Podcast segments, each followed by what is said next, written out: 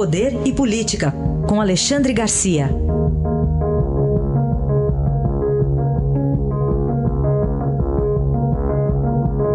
Alexandre, bom dia. Bom dia, Raíssa. Bom dia, Carolina. Oi, bom dia. De vez em quando a gente fala aqui, né, Alexandre, sobre aparelhamento em estatais. Você traz um caso aqui pra gente? Pois é, tem um sujeito aqui que é, pagava pedágio para continuar presidente da Companhia Brasileira de Trens Urbanos. Alexandre, não, não é Alexandre, era Colombo sobre o nome dele. É, eu até anotei aqui o nome do homem, agora perdi. Mas, enfim, ele pagou 106 mil para um deputado de Alagoas que era líder do, do progressista, do, do, PP, do Partido Progressista, o deputado Arthur Lira. Né?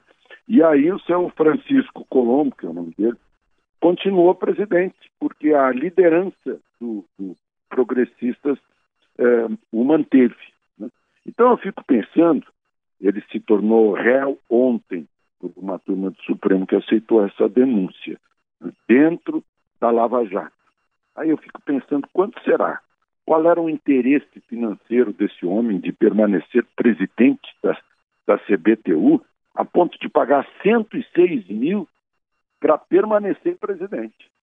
Quer dizer, dava um lucro danado o sujeito ser presidente de uma estatal. Né? Uh, ainda bem que agora não tem mais partido político em estatal, pelo menos é o que se espera que esteja acontecendo realmente. Aí para, para esse, essa sangria, né?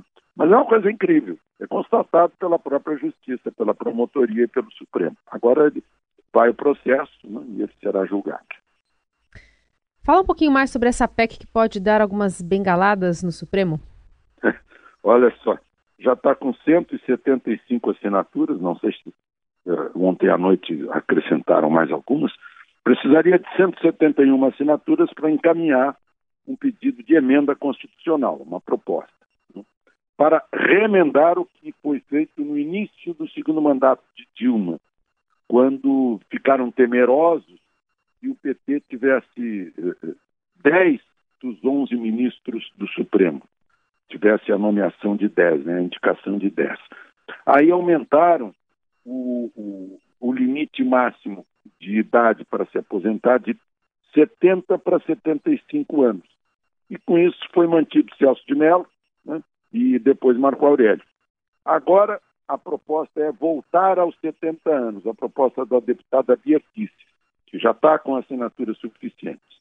Aí, se baixar para 70 anos, aí sobram, claro, Celso de Mello, Marco Aurélio e, em seguida, Rosa Weber e Lewandowski. Ficam quatro uh, ainda no atual período de governo e sob a indicação do atual presidente. Entendi. Dá para entender bem essa conta, né, Alexandre? é. É, vamos falar ainda sobre a Petrobras. É, a Petrobras está gastando com quem não devia gastar, Alexandre? Como é que é essa história? É verdade. Agora, num acordo trabalhista se descobriu, e a Petrobras se livrou disso, pelo menos por enquanto, não sei se vai haver recurso, se descobriu que ela pagava 74 dirigentes sindicais do Sindicato dos Petroleiros há 20 anos que não dedicavam sequer um segundo de seu tempo à Petrobras. Estavam dedicados 100% ao sindicato, só que ganhavam da Petrobras. A folha mensal para eles dava 1 milhão e 300 mil, o que dá uma média de 17.600 per capita, mas alguns ganhavam 29.400. Né? Dava 20 milhões por ano, mais ou menos. Então, está se descobrindo essas coisas, que o sindicato, essa história de a Petrobras é nossa, né? É nossa de quem? Essa é a pergunta. E, e aí a gente está vendo de quem era realmente a Petrobras, que agora parece estar a serviço do Estado brasileiro, do povo brasileiro. Uma coisa incrível a sangria que acontecia nesse país.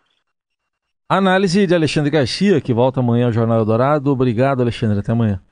Até amanhã.